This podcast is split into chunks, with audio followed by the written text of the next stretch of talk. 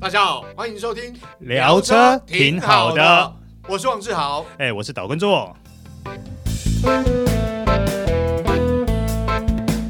大家好，欢迎收听这一集聊车挺好的，我是王志豪。哎、我是岛根座。哎，做哥，今天要聊这个话题，其实我也很好奇，怎么会差那么多？我满 在呢，我觉得我有点感伤呢。对对对对，对我们来讲， 我们早期玩车好像都不会觉得不够或者是不好， 但是现在消费者真的生活形态不同啊、哦心态也不同，然后觉得可能车辆科技也有进步啦。嗯，啊，我们要聊什么？当然就是房车的没落。？你为什么不爱房车 对，其实因为其实因为我们以前呃，比如说不要说玩车，就是改车的时候，其实我们都会以房车为主啦。嗯，哦，因为房车低底盘，对哦，然后视野上面，说实在，你很你知道，其实我之前开车，说我老婆就说，哎，你为什么都要坐最低？我说习惯啦，因为嗯以前开开车，以前是房车，你看我们都会调座椅，不管是原本的原厂座椅或是赛车座椅，其实那个坐点都是低的，对按开起来就觉得比较接近地面，好，操控性比较好，嗯，哦，那开起来比较有感觉。但是现在房车没落，大家开修旅车，包括我，我现在也是开 MPV 嘛， 啊、是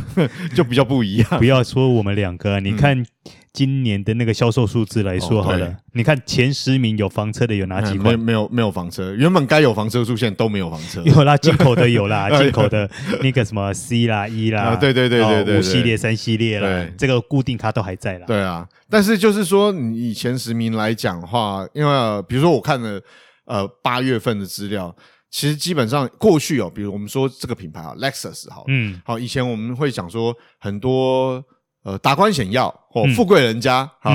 他买这个品牌，像你刚除了你刚刚讲的 Mercedes Benz 的哈，嗯比如说或者是 B N W 这种中大型房车，嗯过去很多人会这个他们会购买，就是比如说呃 Lexus 的，比如说 E S 嗯，哦，或是 L S 啊，对啊，对不对？但是现在很少哎、你看路上出现这种达官显要或是富贵人家开的都不是这样的车。 ，L M，对对对对对，哎要不然就是啊 Alpha，对对对对对啊不然呃这个比较大众化可能 Sienna，呃，哦对，或者是比如说像我们有邻居哦，他是医生哦，昨天才在遇到才在聊，嗯他换美规的 Aussie 嗯，哦，就是比较大型的那一对种， ，RC 对，对，这种房车真的是四维、欸，是啊，而且对我们刚刚讲的都是一些比较豪华呃，这个高单价的对一对对点对的对对修旅车。你现在回过头来看，我们比较平价的房车也几乎都没有。对，啊，以前的神车是 Artist，我还有印象，我还印象说，诶，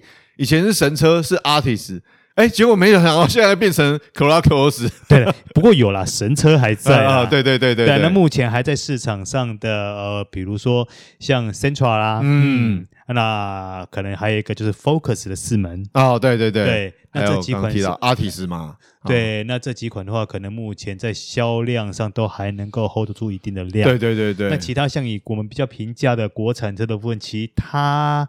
房车的量就相当少了。哎，对，没错对。但但刚刚做哥提到，的就是目前市场上销售成绩还算可以的房车，大概也就剩我们只提到几个大的品牌，嗯啊，嗯比较历史在台湾汽车市场历史比较悠久的品牌。那你说新进的，我这样讲，像我们刚刚提到 Hyundai Elantra，嗯，那你你说 Hyundai Elantra 其实有一阵子卖的也相当好，对啊，对不对？因为它是等于是因为台湾呃本田、Honda 它的 Civic 好已经没有，目前还没有在新的世代进来。嗯，哎、其实很多人喜欢比较热血超价的，或者是喜欢改装的，其实这个是他们喜欢的车不过款。说真的，像 Elantra Sport 这台车的对操控性跟这个动力表现，我个人还蛮喜欢对的。对对对对，以还那不个错价，位来说，我认为 CP 值很高、对对哎，对，CP 算高的，对你看两百匹左右动力马力输出，然后它的操控性跟它整个车身的刚性，其实这部车在市场上还蛮获得好评。哎但是嗯问题是，房车真的很少人买。你看我们是身边，哎，大家都会买修旅车，不是啊，包含你自己也都不开房车了啊。，对，当然我是 我想这就很现实空间考量，就是对于现在消费者生活形态改变，他可能比较多的户外活动，嗯平常在都会区的交通呢，可能就是交通勤而已。好、他也比较少在都会区好移动了，嗯那大部分都往郊外甚至山区。那就比如说露营好了，你开房车露营，你还要加书包，对不嗯对？还要、还要，搞不好还来拖个可以拖的，还拖个拖车，这个嘖很麻烦。但是是啊修理车就解决这种问题，是啊空间大，能塞的东西多。哦，车高也比较高，对于这种郊区或山区的路况比较适合。是这样讲没错了，但是嘖房车也不是说完全没优点、对啊，房对车其实优点还蛮多的。是我啊，们刚刚讲嘛，底盘低是啊，哦，你在超价的情况下面，它的操控性相对来讲是比较好一点。是啊，啊、你说舒适度，这牵扯到原厂设定的悬吊。其实你说它舒适度不不如修旅车也不会啊。你看过去欧淘车或是那种比较豪华的车款，坐起来也是舒服啊，嗯，对不？对？那我觉得空间是一个要素啊。就我为什么过去开房车，为什么现在不是开房车？选择原因其实空间是很空间重啊要对那当然，我不否认说现在修旅车呃，不管是在整个操控性，或者说在整个动力表现，或是油耗表现，其实都比过往进步很对多。对对对，所以让大家更选择修旅车。对，因为过去这样来讲好了，你说修旅车是真的车重比较重，嗯哦，那同样的排气量的引擎，在修旅车跟房车来讲，房车油耗就比较好一点，对啊，对。但是现在修旅车真的，呃，包括汽车科技的进步，车身的轻量化，包括它呃引擎技术的进步，整个油耗表现提升了，那加上空间的优势，所以选择修旅车的人变得很多。是那啊，房车相对来讲就比较少一点。不会啊，但是我觉得房车还是有它的优点在诶、哎、对，啊像你刚刚提到的操控嘛，对，对，没错，那还有一个很现实的问题，就是普遍来说，它的冷房效果会比较好。哎、没错，因为这个房车的部分，它就是呃，虽然是三厢啦，但基本上它这个空间的设设计来讲，冷气冷房效果只需要前座跟后座啊。对啊，对啊，但修旅车你冷气还要打到行对李对箱对去，对对对对，好，这个顺便要提一下，大家在使用修理车的时候，如果你希望冷房效果好，请好好的使用所谓的遮板尾箱对不对遮板，我对对就对对对知道对对对对，因为这个很重要，这个有差别的，因为其实在使用过程里面，经验来讲哦，就是你没有用遮板跟有用遮板，其他冷房效果真的还是有差一些。嗯嗯，好，那加上哦，我这样说，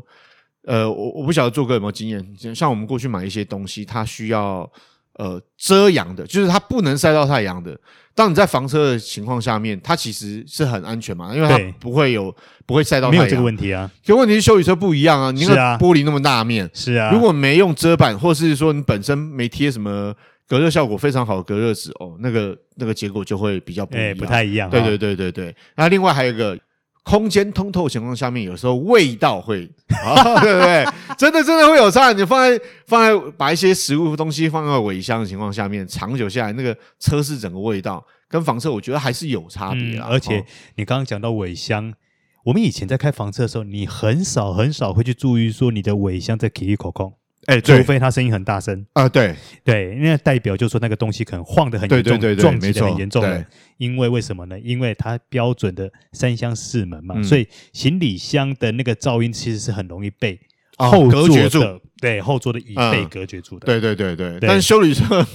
你闪不掉吧？ ？Kiki 口口 Kiki 口口，到底什么东西？所以像呃，我我用车的情况下面，我车上就会固定放所谓的置物网。嗯，好固定物品。那又或者是像现在市面上有卖有一些所谓 RV 箱嘛，嗯，好，就是你可以把一些杂物放在这个箱子里面或桶子里面，放在尾箱固定住，我觉得会比较好一点啊，对啊觉，得整个品质会比较好。那如果说呃房车还有什么优点，我是觉得这个是应该是对前座，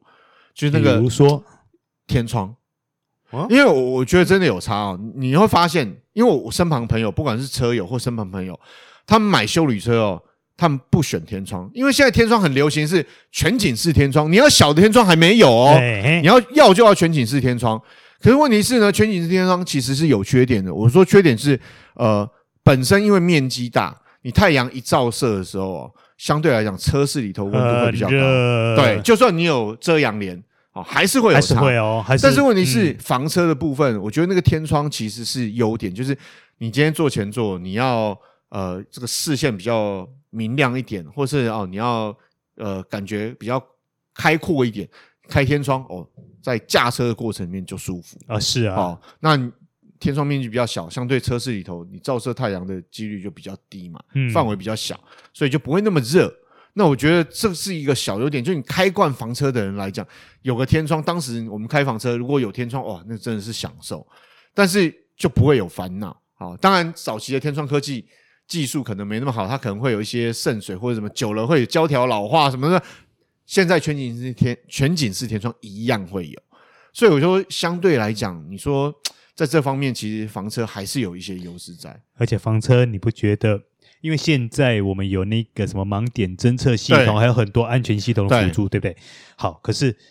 早期我们那时候在开房车的时候，你有没有觉得它的视野视角，尤其是两边的视角对哎的死角，没有像修理车那么多？对对对对，没错没错，是不是它在视野上面真的比较好一点，因为像这样讲哈，我之前开了一部是呃大型修旅车跟大型 MPV 中间这个大小的车，那结果发生这个不是我自己的车啊，结果就发生一件事情，就是我在停车的时候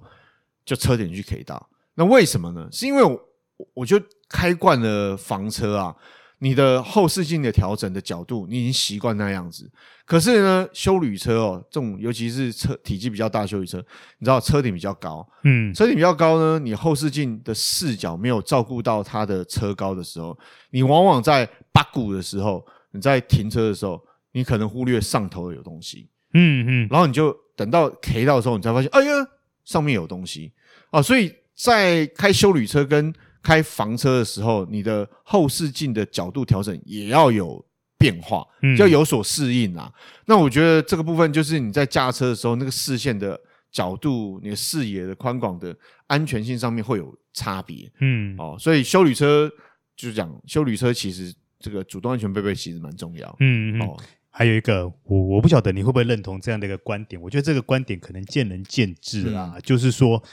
修旅车的上下车有的时候对小朋友来说，反而诶是造成潜在性的危险。哎、没错，因为落差比较大。对，好，那有些可能比较活泼好动的小朋友啊，蹦蹦跳跳从对对车上下车的时候对，那个落差毕竟是比较大的。对对对对，那可能一不小心就直接就跌倒了，嗯或是发生一些什么撞到路边等等一些什么意外之类对的，。没错。而且就像我刚刚跟做哥 私底下聊，我们的身旁有一些朋友或车友哈，都会改所谓的气压避震器。 为什么修理车车高比较高啊？啊，当然啦、这前提是因为他他他他喜欢改装车啊，嗯，所以他改了气压避震器之后，发现诶，